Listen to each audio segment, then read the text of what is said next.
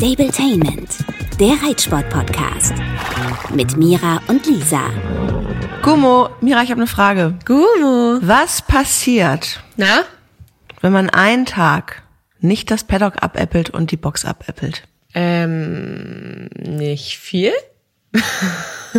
Warum können wir Pferdeleute das dann nicht einfach mal einen Tag nicht machen? Oder schaffst du das? Ich schaffe das aber nur schwer, aber vielleicht muss ich dazu auch sagen, dass ich ja nicht so wie du da den ganzen Tag da drauf gucke. Ich dachte so eigentlich eher, dass du mir erzählst, dass äh, sich Leute bei dir beschwert haben, dass da so viele Äpfel rumliegen. Nee, überhaupt nicht. Aber ich mache das immer gerne äh, morgens oder spätestens am Vormittag, weil die möchten dann ja auch frühstücken. Du weißt ja, die haben, ähm, die bauen viel Druck auf. Ja. Ne? ja. Ähm, es ist hier ein richtiges Ekelwetter. Es gießt wie aus Kübeln. Bei dir, glaube ich, auch oben im Norden. Äh, jetzt ist gerade mal kurz trocken, aber ich habe in zehn Minuten meinen ersten Termin und ich muss heute mal wirklich mit meinem Arsch auf dem, also auf dem Schreibtischstuhl kleben bleiben. Und unser kleiner Mini-Trecker, in Klammern, das ist ein Rasenmäher, wo man drauf sitzen kann, mit dem ich ja die Scheiße hoch und runter fahre zum Bauern, äh, der ist kaputt, der wird Donnerstag erst repariert. Und jetzt habe ich gerade wirklich gedacht, okay, ich könnte einfach heute nichts machen. Ich schmeiß denen nur ihr Futter rein, die haben sowieso noch Heu bis morgen. Aber dachte, das fällt mir so schwer, obwohl ja nichts passiert. Gerade wenn man sich die Frage stellt, was passiert? Nichts. Ja, ja, aber es ist ja auch so frustrierend, wenn die Pferde viel Futter zur Verfügung haben, was deine Shitness ja zum Glück auch abkönnen und meine ja auch 24-7 Heu haben, dann kacken die einfach richtig viel. Ja. so, ne? Und man macht sauer, am nächsten Tag sieht es wieder aus wie Sau. Ist wie es ist. Überlegst dir gut. Ich meine, jetzt gerade hast du ja eh äh, keine Zeit dafür. Und ähm, wenn dein kleiner Traktor morgen wieder fit ist, ist es vielleicht ein bisschen einfacher, als wenn du da äh, hochschwanger eine Schubkarre durch die Weltgeschichte schiebst. Das muss ich sagen, das ist wirklich schwer jetzt mit meinem dicken Bauch. Also Schubkarre bergauf vor mir herschieben, das macht keinen Spaß. Soll man auch nicht. Okay, ich habe jetzt hiermit offiziell die Absolution von dir. Ich kann es einfach noch aufschieben. Bis Weggucken. morgen. Und es passiert nichts, es ist nur Kacke. Der Regen verwäscht das zwar ein bisschen, das nervt mich, aber ey, vor allem diese Ponys stehen ja wirklich bei Wind und Wetter draußen. Das ist wirklich Wahnsinn. Habe ich dir erzählt, dass mein Libius ähm, rumgedrängelt hat, wann die denn jetzt endlich ihre Decken bekommen? Es würde sehr Ja, kalt das hast du werden. im Podcast auch schon mal erzählt. Habe ja. ich schon erzählt? Er hat wieder gefragt. Also, ja, und was ist jetzt mit dem ganzen Regen? Ich so, das, ich habe das wirklich auch noch nie gesehen, dass Pferden das so egal ist wie Die haben denen. aber halt so ein Mordsfell, ne? Die haben da so eine krasse, abweisende Fett- und Talgschicht. Richtig gut. Bei denen funktioniert der Spaß. Aber echt. Erzähl, du hast heute, ähm, du hast heute ein Thema Ich mitgebracht. habe heute ein Thema mitgebracht, was, glaube ich, ganz, ganz viele mitgebracht haben. Und ich freue mich da total drüber. Wir haben ja hier auch schon mal kurz drüber gesprochen. Ich habe ja ganz viel recherchiert zum Thema Antrainieren und so weiter und bin dabei auf ein Expertinnen-Team gestoßen, die sich mit der Thematik sehr, sehr, sehr beschäftigen und eben nicht nur mit dem Thema Antrainieren, sondern auch ganzheitlich und nachhaltig trainieren und reiten und so weiter. Und finde es total interessant und ja, werde jetzt für euch mit euch mal mit denen sprechen und meine Fragen stellen, die ich auch gesammelt habe, da insofern, dass ich eben das mitbringe, was ihr auch interessant fandet. Und ich bin ganz happy, da jetzt auch nochmal so reinzugehen, dass ich weiß, dass mein Weg des Antrainierens bei Samba auf jeden Fall gut und richtig ist, denn wir waren ja gestern nochmal in der Klinik und ich muss sagen, diesmal war ich nicht so euphorisch wie letztes Mal. Und da meinte auch eine Freundin zu mir so, boah, wenn du da ein schlechtes Gefühl hast, meistens ist da ja was dran. Aber ich hatte kein schlechtes Gefühl, sondern ich habe mich einfach nur nicht getraut, mich so zu freuen, weil ich einfach Angst hatte vor Rückschritten. Und ich glaube, das ist auch irgendwie normal, weil ich weiß nicht, wie es dir geht, aber ich für mein Empfinden hätte es viel schlimmer gefunden, nachdem wir jetzt mit dem Antrainieren anfangen durften, nochmal wieder einen Backstep zu machen, als wenn ich halt vor dem Antrainieren gesagt hätte, boah, wart lieber noch länger. So, das wäre irgendwie nicht so ein krasser Downer gewesen. Aber ich freue mich doppelt, denn ähm, ich habe eine sehr, sehr, sehr kompetente, sehr, sehr kritische Tierärztin da dran. Ähm, und die meinte letztes Mal, als sie uns quasi die Freigabe zum Traben gegeben hat, meinte sie so, ja, mach mal, es sieht jetzt nicht krass gut aus, aber sie befürchtet, viel besser wird's auch nicht. Und ich war so, okay, na gut. Und jetzt, trotz steigender Belastung, sieht's noch mal viel besser aus. Also eigentlich richtig, richtig gut. Sie ist total begeistert und ähm, das sagt sie sehr selten. ähm, also total cool, ja. Finde ich toll, weil du ihn antrainierst und Training bedeutet ja neue Reize setzen. Das konntest du ja optisch bei ihm auch erkennen, dass er ein bisschen geschwitzt hat an der Brust. Äh, Also es war äh, erkennbar, dass er aus seiner Komfortzone ein bisschen heraus musste und dass ja trotzdem, wenn ich das richtig verstehe, der Heilungsprozess fortschreitet. Genau, ne? genau. Ist ja manchmal auch so, ne? Es gibt ja, dass man auch Reize setzt, damit man eben da nochmal Heilung und Regeneration anregt und genau das scheint zu funktionieren. Ich habe mich ja, das habe ich letztes Mal schon erzählt, ähm, aufgrund von Studien, ich habe mich da ganz viel belesen, dazu entschieden, quasi nach einer no relativ neuen Methode anzutrainieren, nicht klassisch mal eine lange Seite und das dann steigern und halt fast täglich traben, sondern alle 48 Stunden, um der Sehne Zeit zu geben, zu regenerieren. Aber wir haben dafür, jetzt kann ich das ja auch noch mal ein bisschen mehr in Worte fassen, ähm, mit drei Minuten gestartet, dann fünf, dann acht, dann zehn. Jetzt sind wir bei zehn bis zwölf und ja, das werde ich dann aber gleich nochmal ganz im Detail mit den beiden Mädels von Osteodressage besprechen. Ich freue mich drauf und bin raus an dieser Stelle, damit wir nicht zu fünft oder zu viert hier euch voll quatschen. Und freue mich auf nächste Woche. Und jetzt viel Spaß mit Mira und den Mädels von Osteo Dressage. Schön, dass ihr dabei seid. Vielleicht mögt ihr euch einfach mal selber vorstellen. Ich habe euch tatsächlich bei meinen Recherchen nach dem bestmöglichen Antrainieren für mein Pferd gefunden und da einige interessante Sachen gelesen. und ja, aber vielleicht stellt ihr euch für alle einfach beide nochmal vor. Ja, vielen Dank für die Einladung. Mein Name ist Katharina Müller-Weingart. Ja, ich bin Claudia. Zusammen sind wir äh, ja Osteodressage und wir beschäftigen uns jetzt zusammen seit, pff, weiß nicht, wie viele Jahren, sieben oder so. Mhm ziemlich intensiv mit dem Thema Pferdetraining, pferdegerechtes Reiten, Reiten, wie es Pferde lieben und haben ja mehrere Trainingspläne, haben ein Online-College, wo wir sehr viel Infos zum Thema antrainieren, Reha-Training, äh, überhaupt Pferdetraining, ne, aber eben auch Reiten, ja, wo, wo wir eben wirklich viele Infos teilen. Wir haben mehrere Fachbücher geschrieben und betreiben ein Ausbildungszentrum also sind hauptberuflich mit Pferden befasst. Sehr cool. Das heißt, ihr nehmt auch richtig Pferde bei euch in Beritt. Nicht nur Problempferde, sondern ja, alles, was euch interessant und passend findet. Oder wie darf ich mir das vorstellen? Ja, grundsätzlich ja. Wir sind allerdings äh, mit dem Beritt relativ ausgebucht. Wir haben äh, aus Gründen sozusagen einen äh, eher kleinen, äh, ganz äh, individuellen Betrieb und äh, sind tatsächlich in den letzten Jahren hauptsächlich im Online-Kursbereich unterwegs. Ah, mhm. ja, also wir cool. haben viel Reha auch gemacht hier bei uns. Wie gesagt, der Betrieb ist ja an sich eher klein. Also wir haben jetzt ähm, insgesamt circa 20 Boxen, davon sind aber 10 schon unsere eigenen Pferde, um ehrlich zu sein. Und das soll auch so sein. Und uns ist tatsächlich aufgefallen, dass es ähm, ja sehr, sehr, sehr großen Bedarf gibt an dem Wissen über Antrainieren, über Reha und ähm, ja, unser Schwerpunkt ist deswegen, das online zu vermitteln, weil wir so wirklich viel, viel, viel mehr Menschen erreichen, als wenn wir das hier mit fünf oder sechs oder sieben Pferden ähm, eins zu eins exerzieren. Und viele Pferde, denen es schlecht geht, die lieben es einfach auch wirklich von ihrem Besitzer betreut zu werden, mit ihrem Besitzer spazieren zu gehen. Ja.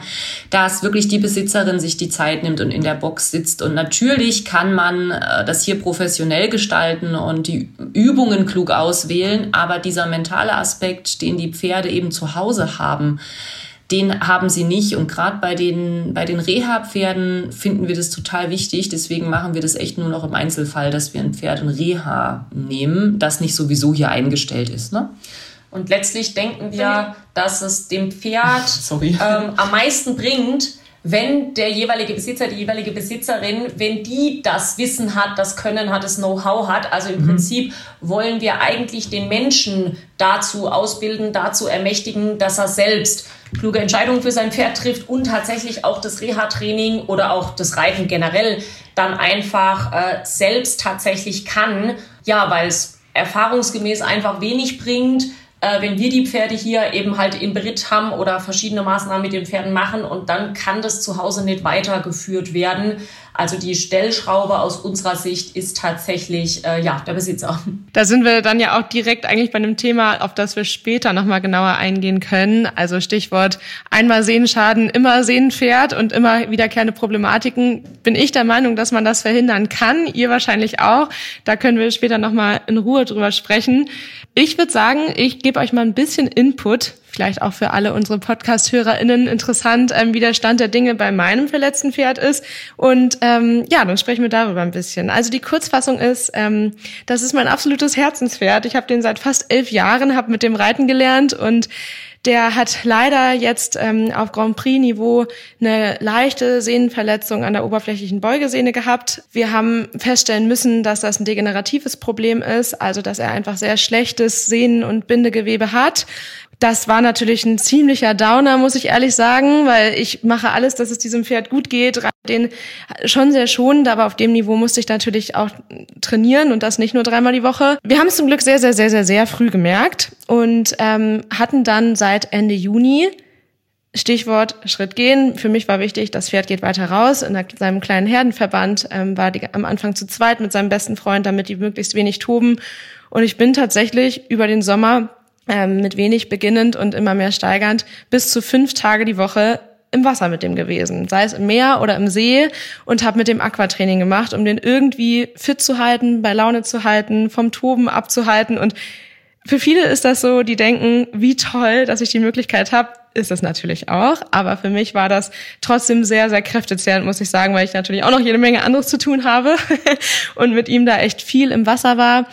Ich habe tatsächlich auch überlegt, ähm, ihn in einen Aquatrainer zu stellen, also in einen Stall zu geben, aber mich ganz schnell von der Idee wieder losgelöst, eben genau aus den Gründen, die ihr auch nennt. Ich will den hier bei mir haben, ich will, dass der in seiner gewohnten Umgebung bleibt, dass er die gute Haltung hat, das gute Futter hat und so weiter und habe mich deshalb dagegen entschieden.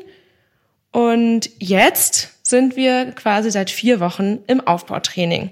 Und vor vier Wochen, da habe ich euch auch kontaktiert, so ungefähr, denke ich, ähm, habe ich mir auch schon einen weiteren oder im Voraus habe ich mich damit beschäftigt, wie mache ich das denn überhaupt, wenn ich jetzt diese Freigabe zum Traben kriege. Beim Schrittgehen waren wir wirklich bei 60 Minuten plus, also da durfte er so viel gehen, wie er mag, ähm, schon Wochen vorher. Genau. Und wir haben dann angefangen zu traben. Ich habe mich dabei an eine Studie gehalten, ähm, die sagt, dass man, wenn man alle 48 Stunden, also alle drei Tage Reize setzt, das mitunter ein ganz guter Aufbau sein kann. Das mache ich jetzt. Wir waren gestern zur ersten Nachkontrolle. Es sieht noch besser aus als vor vier Wochen. Damit hätte die Tierärztin gar nicht unbedingt gerechnet. Und das freut mich natürlich total. Und ich würde mich jetzt wahnsinnig freuen, wenn ihr einfach mal eure Erfahrung dazu schildert und was euch noch so dazu einfällt. Ja, interessante Geschichte. Uns fällt dazu eine ganze Menge ein. Ich fange quasi chronologisch von vorne an. Was ich wirklich wichtig finde, äh, weil du auch sagtest, es ist ja auch ein Sportpferd und du reitest den auf Compris-Niveau. Was wirklich wichtig zu wissen ist, ist, dass die Menge an Training oder das, was wir im Training mit den Pferden machen, viel weniger entscheidend ist. Ich weiß, mag für manche Leute schockierend sein.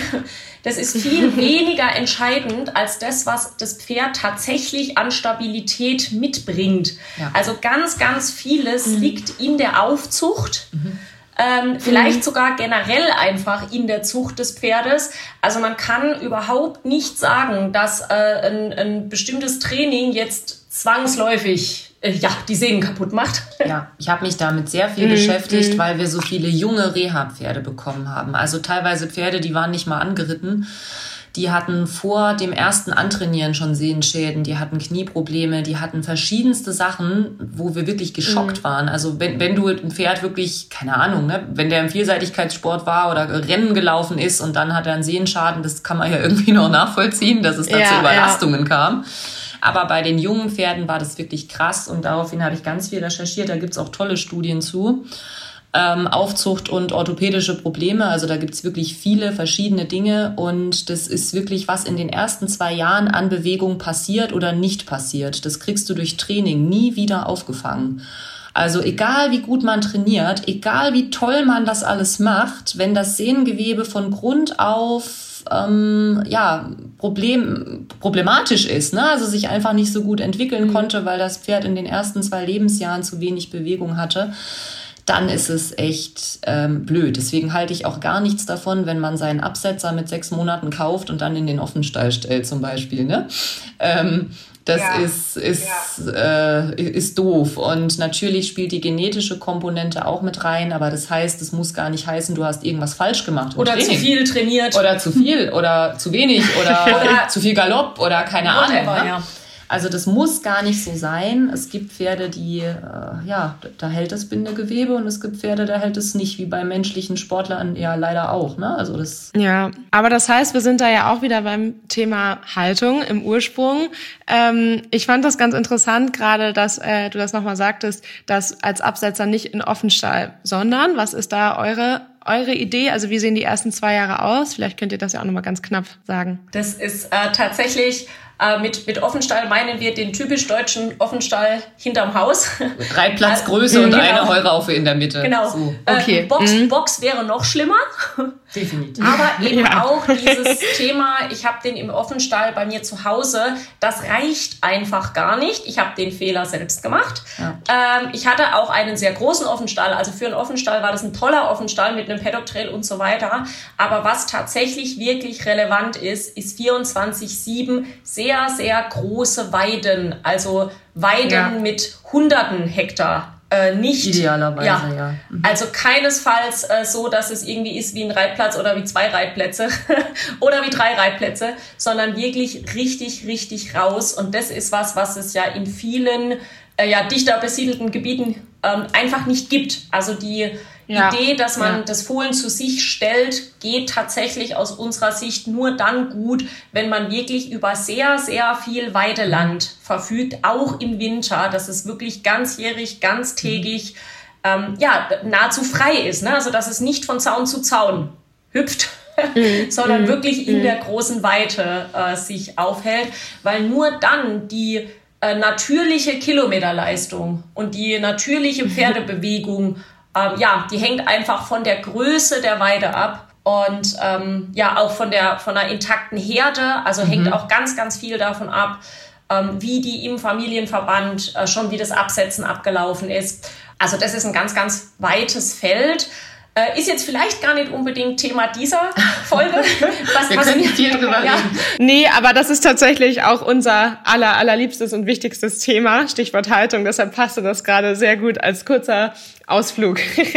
was mir nur wichtig ist, ist, dass man jetzt keinesfalls denkt, ja, der böse Reitsport, also irgendwie äh, mhm. dein dressurmäßiges Training hat den Sehnenschaden äh, verursacht. Also das finden wir ganz, ganz wichtig. Das ist wirklich aus unserer mhm. Sicht zu wenig bekannt, dass das mhm. Training einen weniger dramatischen Einfluss hat als alles andere und dass es eben selbst bei bester Haltung, bestem Gewissen, bester Fütterung, alles, was du sicherlich tust für dein Pferd, dass es da tatsächlich Shit Happens ähm, ja. geben kann ja.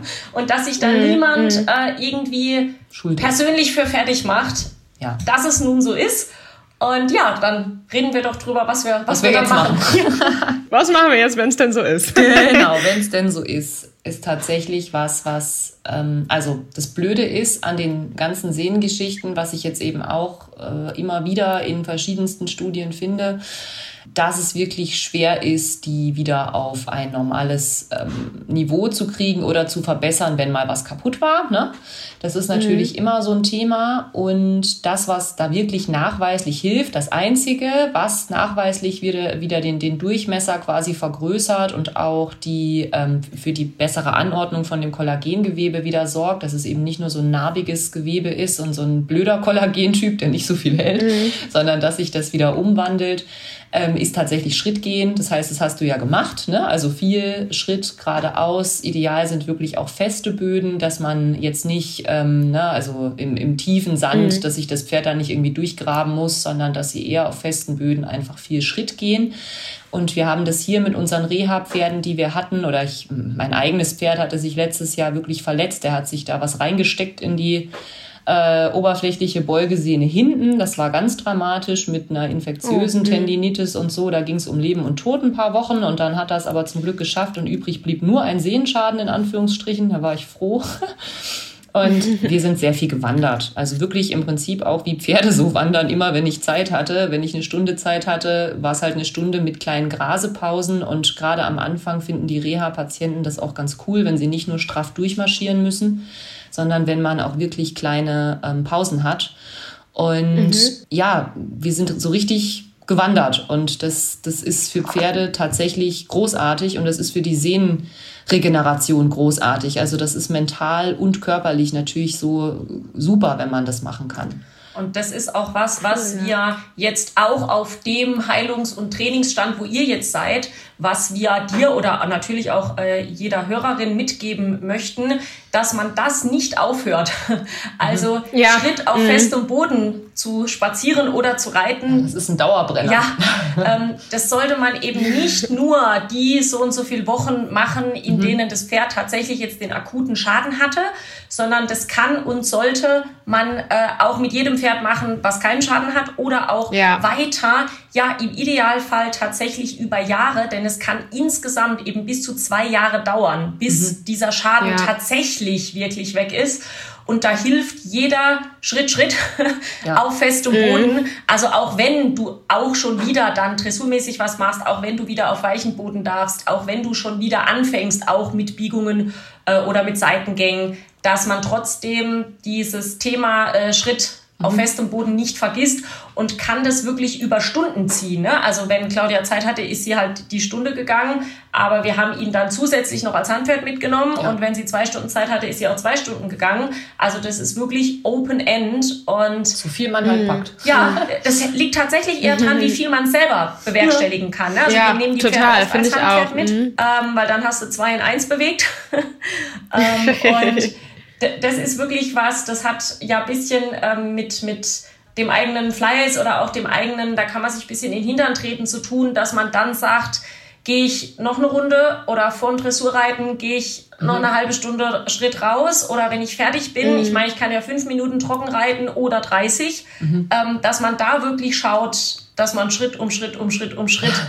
ähm, ja, sein Pferd bewegt. Ja, ich glaube, das ist halt auch echt was, wo man einfach selber sich in den Hintern treten muss, weil das ist ja so schön, dass es nicht mit erhöhtem Kostenaufwand oder ähnlichem ähm, ja, zu lösen ist, wo so vielen vielleicht die Hände gebunden sind, sondern es ist wirklich, wie ihr so schön gesagt habt, der eigene Fleiß. Man muss selber ja, das umsetzen und ähm, sich da dann auch mal durchbeißen. Und das wollte ich auch am Anfang schon damit sagen. Ich äh, hatte ehrlicherweise keinen Bock, fünfmal die Woche ans Wasser zu fahren und halt halbe Stunde quasi auf hartem Boden und dann halbe Stunde bis 40 Minuten im Wasser. Das war jetzt auch nicht mein Favorite, aber es war halt super, dass wir die Möglichkeit hatten. Und ähm, was würde denn so runtergebrochen, ich weiß, dass das super individuell ist, aber für euch so ein ja, Trainingsplan für so ein Pferd aussehen und wie lange würde es dauern, bis ihr sagen würdet, der ist so auf dem alten Stand, wenn auch mit viel Schritt dazwischen? Also, du hattest es schon angesprochen, dass man jeden dritten Tag dann die Trabreize erstmal setzen sollte. Also, sobald du die, die Freigabe hast, ne, nach dem Kontrollultraschall, okay, das sieht wieder so weit aus, dass wir antrainieren können im Trab, dann ähm, schauen wir eben immer, dass wir jeden dritten Tag möglichst traben. Es kommt ja manchmal vor, wenn man anfängt, diese Pferde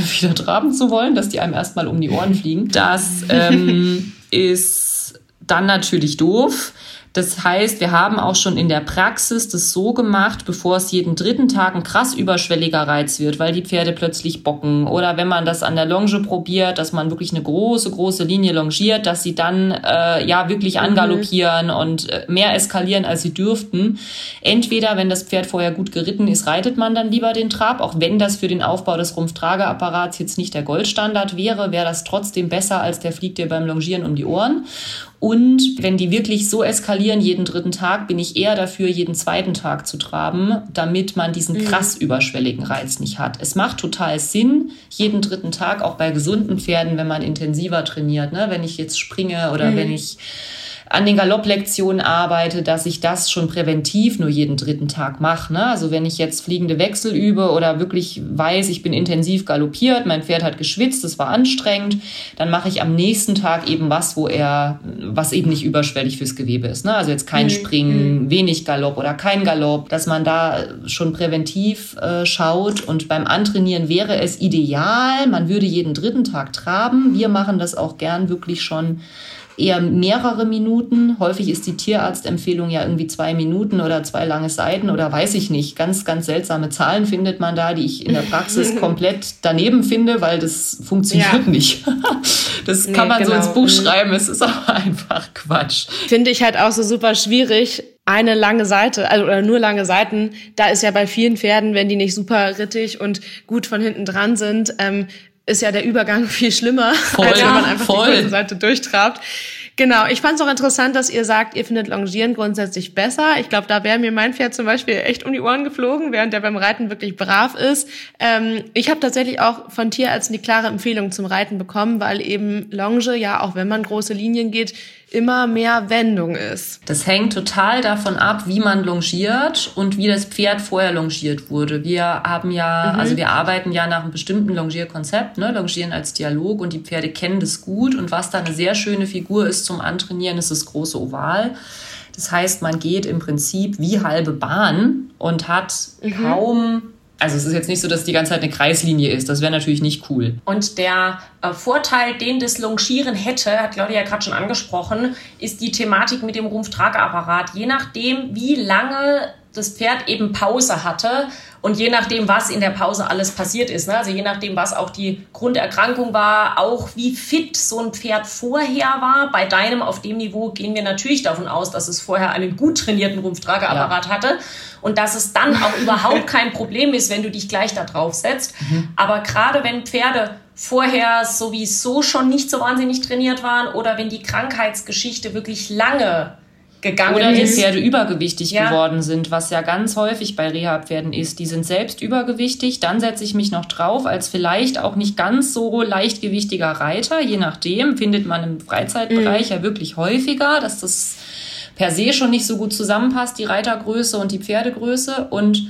dass man dann wirklich schauen muss, weil durch das Reitergewicht auf einen schwachen Rumpftrageapparat habe ich natürlich noch mehr Input in den Sehen, gerade wenn der Schaden vorne war, dass, ähm, dass das nicht cool ist. Ne? Und der Rumpftrageapparat trainiert sich eben vor allem durch ja so eine Recoil-Arbeit, also durch Trab, durch Galopp, durch einen sehr federnden Schritt und diese ganze myofasziale Geschichte, die da eben den Rumpf zwischen den Schulterblättern aufhängt, die wird definitiv auch schwächer durch eine lange Schrittepisode. Das heißt, der Rumpftrageapparat mhm. ist schwächer, dadurch fehlt mir oben meine, ja, mein Federmechanismus, ne? wie so ein gut gefedertes Mountainbike ist das bei einem gut trainierten Pferd.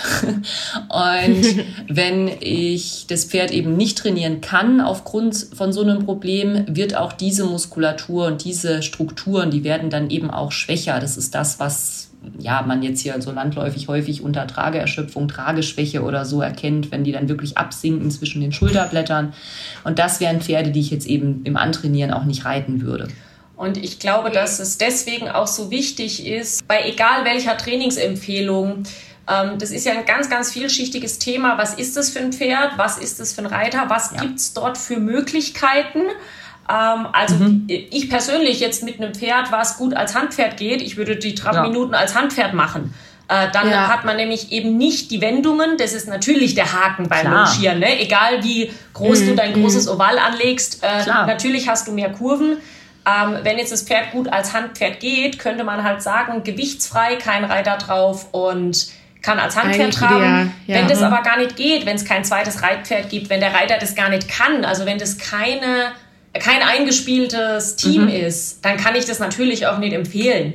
Und wenn ich dann sage, ich habe jetzt hier wirklich ein gut gerittenes Dressurpferd, ich habe einen leichten Reiter im Verhältnis zu dem Pferd, dass ich dann sage, gut, da brauchst du jetzt auch nicht ja. longieren, setz dich lieber drauf, ja. reit den einfach über den Rücken. Ja, dann kann es eben sein, dass das viel, viel mehr Sinn macht, und dass man aber denselben Tipp jetzt nicht jemandem geben kann mit einem Pferd, was sowieso schon einen Senkrücken hat, wo vielleicht ja. das Pferd ja. selbst übergewichtig ist, wo Reiter, Pferd, Sattel und so weiter vielleicht nicht optimal sind, dass man dann tatsächlich eher sagt, äh, geh Schritt, geh joggen mhm. oder longieren, großes Oval ist letztlich die bessere Lösung weil da alles äh, für, äh, Vor- und Nachteile hat. Das heißt, wie immer, absolut super individuell. Ja, okay. Und was denkt ihr denn, wenn man da einen guten Verlauf hat, wie lange Zeit sollte man da für sich selber und für das Pferd auch einfach einplanen, bis man ungefähr, wenn auch vielleicht nur alle drei Tage mit Belastung auf dem Stand von vorher ist? Also das kollagene Gewebe braucht letztlich zwei Jahre, um sich komplett einmal umzubauen. Das heißt, wenn man nach einem Jahr schaut, ist etwa die Hälfte von dem Bindegewebe sozusagen neu. und ähm, also ehe sich das alles einmal wirklich komplett umbaut, dauert es circa zwei Jahre. Und das hängt natürlich davon ab, wie man in den zwei Jahren trainiert, wie stabil das Gewebe letztlich wird und bleibt. Und ähm, das heißt aber nicht, dass man erst in zwei Jahren wieder galoppieren darf oder erst in zwei Jahren wieder reiten reiten darf.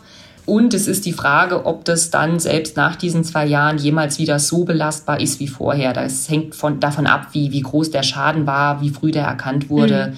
Was da so passiert ist in der Zwischenzeit, das kann man also so genau nicht sagen.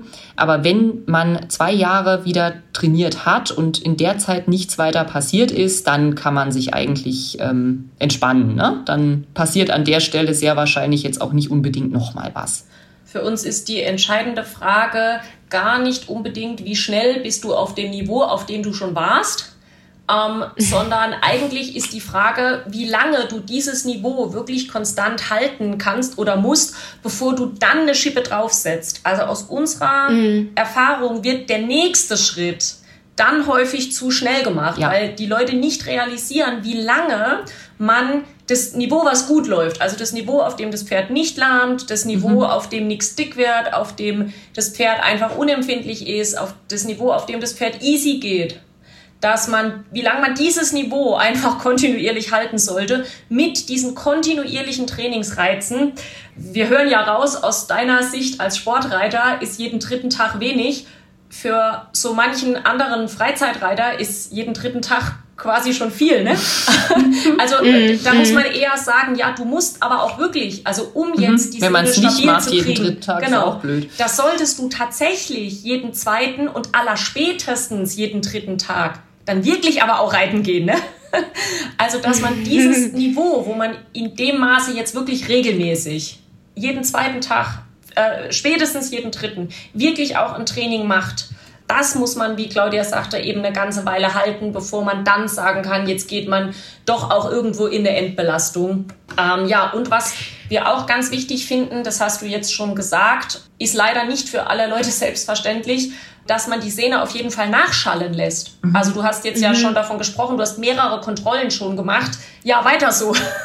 ja. Genau, das ist auch tatsächlich der Plan, weil ich da sehr eng manchmal mit meinem Tierarzt spreche. Also ja, ich bin sportlich ambitioniert sehr, aber dieses Pferd ist oder auch alle Pferde sind für mich absolute Herzensangelegenheit. Ich habe auch den eigenen Stall, um den Pferden ein gutes Leben zu ermöglichen, um eben zu rechtfertigen, dass ich sie sportlich nutze. Also meine ähm, Prioritäten sind da definitiv klar nicht im Sport, auch wenn ich gerne würde so dass ich tatsächlich genau das sehr begleitend engmaschig kontrolliere. Wir werden jetzt nach fünf Wochen wieder einen Schall machen, dann ja, vielleicht noch sechs bis acht Wochen gehen. Ist natürlich eine Kostenfrage, muss man klar sagen. Ne? Das kann auch nicht jeder in dem Ausmaß. Ist aber natürlich sinnvoll, um eben keine großen Rückschritte zu machen. Ich habe mittelfristig das Ziel, den nach wie vor alle drei Tage nur zu belasten und werde halt sehen, wie der trainingstechnisch dann da davor ist ähm, ob der dann auf das Niveau kommt und da auch vielleicht laufen kann, ohne eben öfter zu laufen, das wird sich zeigen.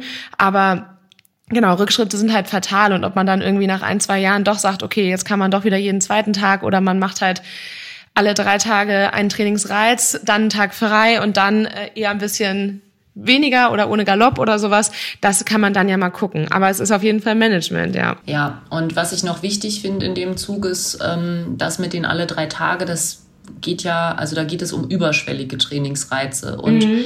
man schaut bei überschwellig jetzt gar nicht nur nach der Grundlagenausdauer und der Herzfrequenz, weil logisch, ne? Also da kommt man in den überschwelligen mhm. Bereich, wenn Herzfrequenz X über so und so viele Minuten und so weiter. Darum geht's bei Sehnenpatienten jetzt nicht, sondern da geht's vor allem um das Gewebe, ne? was ist jetzt für das Gewebe aktuell, für das schwächste Glied in der Kette quasi überschwellig? Also wo mhm. kommt das Gewebe da in ähm, ja in, in kleine Nöte und repariert sich neu, was dann eben diese zwei Tage braucht. Und das, das finde ich wichtig. Also es das heißt nicht, dass man die Pferde auch nach einem Sehenschaden nur jeden dritten Tag überhaupt bewegen darf, weil der Eindruck kann entstehen. Das meine ich auf keinen mhm. Fall. Wie mhm. gesagt, Schritt geht täglich. Wenn man jetzt natürlich das Pferd im Flachland stehen hat und in den Alpen wandert, geht Schritt vielleicht auch nicht täglich, sondern man muss ein bisschen schauen. Aber dass man das Pferd gerne täglich bewegt und auch gern anfängt, auch mit Sehnenpatienten irgendwann jeden zweiten Tag auch zu traben oder irgendwann sogar täglich ein bisschen zu traben, aber eben nur jeden dritten Tag zu galoppieren oder zu springen oder, mhm. mhm. keine Ahnung, Galopp halt oder Galopp Schrittübergänge zu üben oder den wirklich ein bisschen, mhm. ähm, na, wirklich sportlicher zu bewegen, dass man wirklich schaut, ja, wo ist es überschwellig für mein Pferd? Was kannte der vorher schon? Wie sieht das Gewebe aus? Wie entwickelt sich das über den Zeitraum? Das ist einfach nochmal wichtig, dass man wirklich danach guckt, ne? weil das mit den überschwelligen Reizen jeden dritten Tag kommt je nach Reiter auch gerne so an, dass man nur jeden dritten Tag überhaupt ein bisschen versucht zu traben und das am ist Anfang am Anfang sicher, richtig, aber nicht zwei Jahre aber lang. nicht zwei Jahre lang. genau. nee, klar. Ja, ich muss auch sagen, dass ich da gerade auch an so einem Punkt bin, dass ich das zwar in der Theorie weiß, aber das noch schwierig finde, in der Praxis anzuwenden, wie ich das dann später mache. Klar, wenn der Galopp dazukommt, kann ich die anderen Tage vielleicht ein bisschen traben und eben nur alle drei Tage galoppieren. Aber das wird, glaube ich, für mich schwierig. Aber ich kenne das Pferd sehr gut und versuche mich da auf mein Bauchgefühl zu verlassen. Aber auch da sind natürlich immer Unsicherheiten dabei, ne? Ja. Ich glaube, dass man gut damit fährt, wenn man einfach generell sagt, wenn du wieder auf deinem Niveau bist und du sagst, du machst jetzt wirklich hier eine Dressureinheit und du reitest Wechsel und du reitest Pioretten und das sind ja dann letztlich für ein Dressurpferd sind das die Endbelastungen, ne? wenn der Serienwechsel geht, mhm. wenn der starken Trab geht, wenn das diese mhm. Geschichten sind, dass du dann sagst, machst am nächsten Tag einen Schrittausritt. Ja. Dass man einfach mhm. sagt, wenn diese Endbelastung dann da ist, ist einfach grundsätzlich am nächsten Tag Schritt und am übernächsten Tag kannst du gucken. Entweder locker bisschen reiten oder je nachdem, wie er mhm. sich dann macht. Mhm. Ähm, aber dass man einfach sagt, immer wenn wir eine Endbelastung hatten, ja, in unserem Fall, wir reiten Working Agitation, da geht's ganz viel um so Kurven mhm. und natürlich auch um Speed, dass wir dann natürlich sagen, naja, nach dem Tag, wo der jetzt auf ein Turnier äh, gegangen ist und ein Speedtrail gegangen ist, geht er bei uns dann eben am nächsten Tag Schritt, vielleicht auch mal zwei Tage Schritt, je nachdem, was du da für einen Eindruck hast. Ne? Und ich glaube, damit mhm. kann man schon ganz, ganz viel mhm. abfangen. Ähm, und was man dann an Tag drei macht, wie gesagt, kann man ja sehen. Ja, genau. Das ist total deckend mit dem, was ich denke. Ich krieg da so ein bisschen Sorge hinsichtlich irgendwann dann vielleicht, vielleicht auch nicht, aber vielleicht auch Turnierstarts, wo das bei uns häufig mit Übernachtungsturnieren und halt zwei, vielleicht auch drei Tage mit einem Tag Pause dazwischen sind.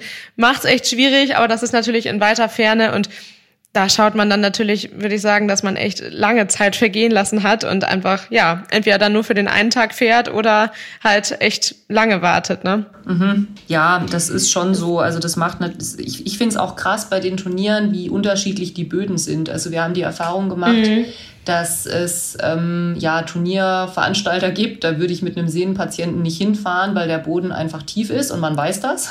ja, wirklich im Amateurbereich schwierig, weil genau, entweder man weiß es vielleicht nicht oder die Böden sind halt, also gerade bei uns hier im Norden in Schleswig-Holstein ist es oft so, dass die Böden nun mal einfach schlecht sind. Und das habe ich schon seit Jahren rausgeschmissen und selektiert, weil ich da eben auch sehr bedacht bin. Aber ja, das kann man natürlich nicht immer, aber das ist ja auch nochmal ein guter guter Appell an alle HörerInnen, dass man da nochmal guckt. Super interessanter Austausch. Ich würde gerne ewig mit euch sprechen, aber ähm, vielleicht können wir so ein bisschen, ja, hier das Sehnenthema so ein bisschen abkürzen und nochmal in eine Gelenkgeschichte gehen. Also was ja auch so eine typische andere Verletzungsgeschichte ist, würde ich sagen, also zum Beispiel eine Hufgelenksentzündung oder ähnliches. Damit kenne ich mich zum Glück wenig aus. Sieht das da denn ähnlich aus? Also setzt man da ähnlich auch Reize oder würdet ihr da anders vorgehen? Da ähm, würden wir anders vorgehen. und zwar ähm, hat man ja, also bei einer Gelenksentzündung ist natürlich tatsächlich häufig ziemlich sinnvoll, das tierärztlich behandeln zu lassen. Ne? Häufig ähm, empfehlen mhm. die Tierärzte da auch wirklich mit Entzündungshämmern ins Gelenk zu gehen. Das kann auch sinnvoll sein. Also je nach Einzelfall würde ich mich da wirklich auf den Tierarzt meines Vertrauens verlassen. Dann macht es häufig häufig Sinn, eine kurze Ruhephase zu haben, bis die Entzündung abklingt, weil Entzündung, ähm, Entzündungsprozesse sind immer auch Gewebe zerstörend. Und das ist natürlich mhm. blöd, das will man nicht. Also man schaut erstmal, dass man alles tut, um die Entzündung runterzubekommen. Und dann würde ich aber mit einem Arthrosepferd oder einem Pferd mit chronischen Gelenkserkrankungen, wo das jetzt eben nicht eine akute Geschichte ist, ne, ähm, schauen, mhm. dass ich wirklich viel in eine ruhige und kontinuierliche Bewegung kommen. Also dass ich dieses Pferd jetzt nicht alle drei Tage ziemlich stark fordere, sondern eher immer im unterschwelligen Bereich bleibe. Mhm. Aber das wirklich über, ja, also, also kontinuierlich, ne? Also gerne täglich, gerne auch viel Schritt nach wie vor, wobei Gelenkspferde äh, meistens weiche Böden mögen. Also wenn es da irgendwelche Gelenkerkrankungen gibt, irgendwelche also im Hufgelenksbereich vielleicht nicht, aber ich sag mal Fesselgelenksarthrosen oder so.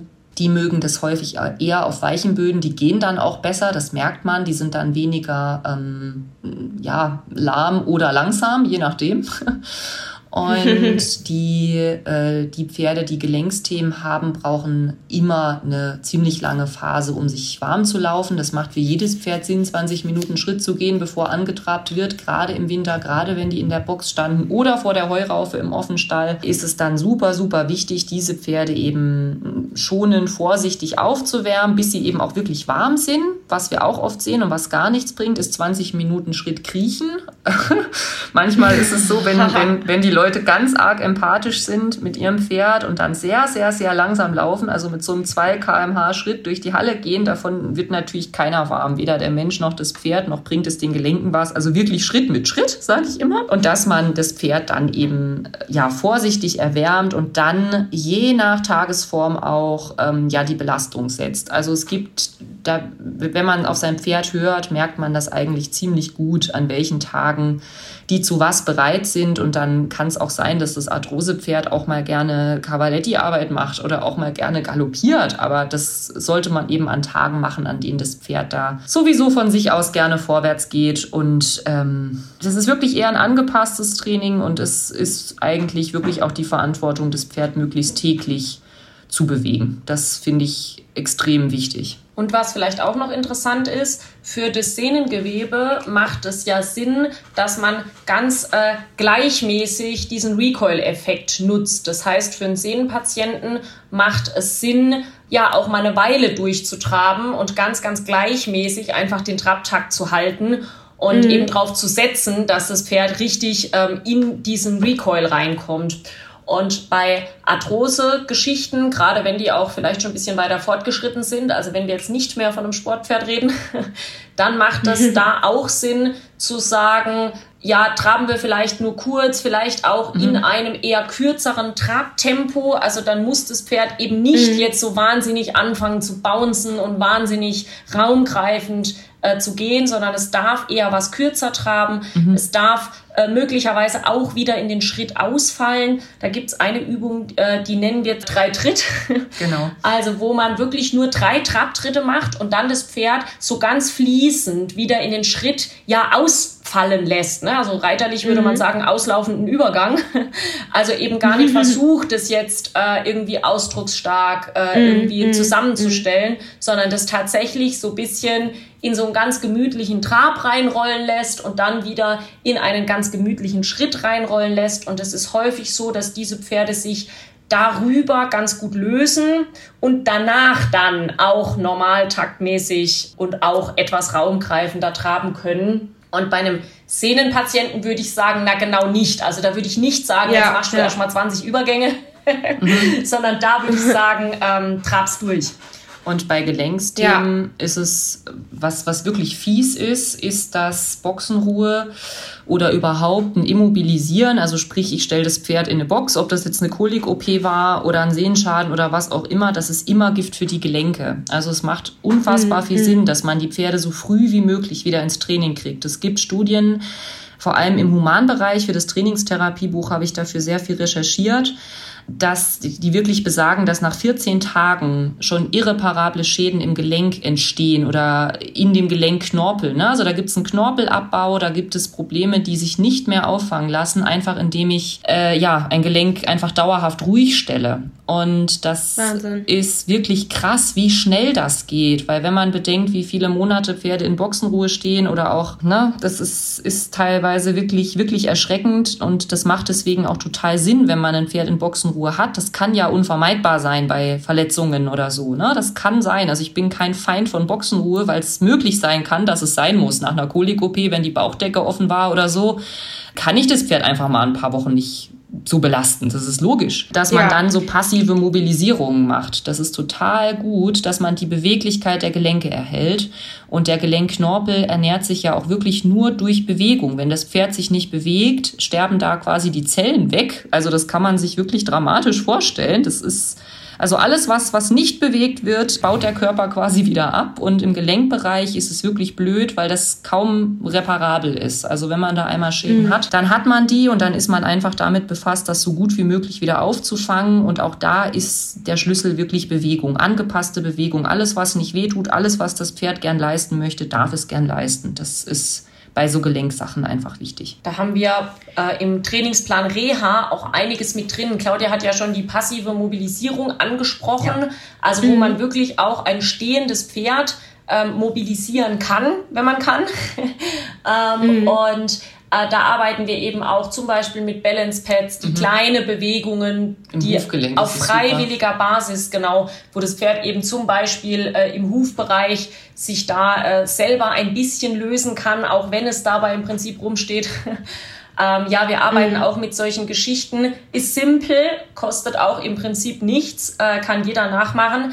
Äh, ein Cavaletti zu übersteigen, ähm, und zwar in langsam, also im Schritt über ein niedrig gestelltes Cavaletti gehen, weil man dabei eben auch die großen Gelenke auf jeden Fall mobilisiert, gilt auch für Sehnenpferde, ne? dass man sagt, das ist jetzt mhm. kein nennenswerter Input, das ist ja kein mhm. Springen in dem Sinne. Nee, das haben wir tatsächlich auch an unseren Nicht-Wassertagen mhm. ganz viel gemacht, ja. ja. Und da kann man ja auch ganz schöne koordinative Übungen machen, also überm Cavaletti anhalten oder nur mit einem mhm. Fuß drüber oder mit dem einen Fuß wieder zurück, sodass man die Koordination wach hält und das Pferd das eben weiterhin gut ansteuern kann. Denn das Körpergefühl wird ja schlechter vom Stehen auch, ne? Gerade wenn Pferde in Boxenruhe sind, wenn die eingeschränkt werden, dann wird das Körpergefühl schlecht und dann äh, kommt es eben dann zu solcher Verkettung. Wenn sie dann wieder raus dürfen, dann springen sie richtig aus der Jacke, sind aber schlecht koordiniert und holen sich die nächste Verletzung.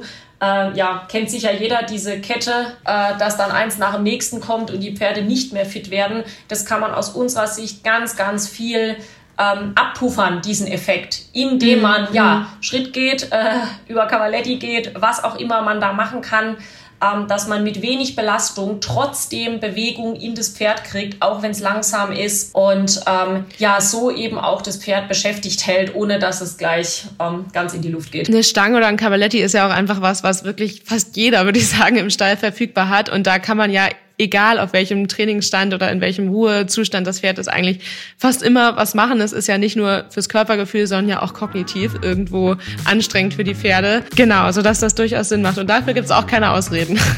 okay, ich danke euch total für das Gespräch, für alle Informationen und man hat ja auch so ein bisschen rausgehört, dass ihr da ganz viel online verfügbare Kurse genau zu dem Themenbereich habt. Also vielleicht können wir da auch den Link mit in die Shownotes nehmen, dann können die Interessierten da gerne mal vorbeischauen. Ich danke euch auf jeden Fall sehr für eure Zeit und vielleicht ist das nicht das letzte Mal, dass wir gesprochen haben. Ja, würde uns freuen. Danke dir und alles Gute für dein Pferd. Dankeschön. Vielleicht bis bald. Ciao. Ciao.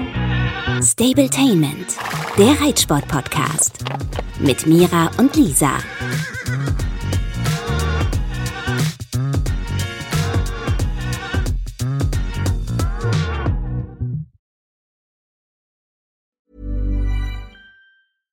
Small details are big surfaces. Tight corners are odd shapes.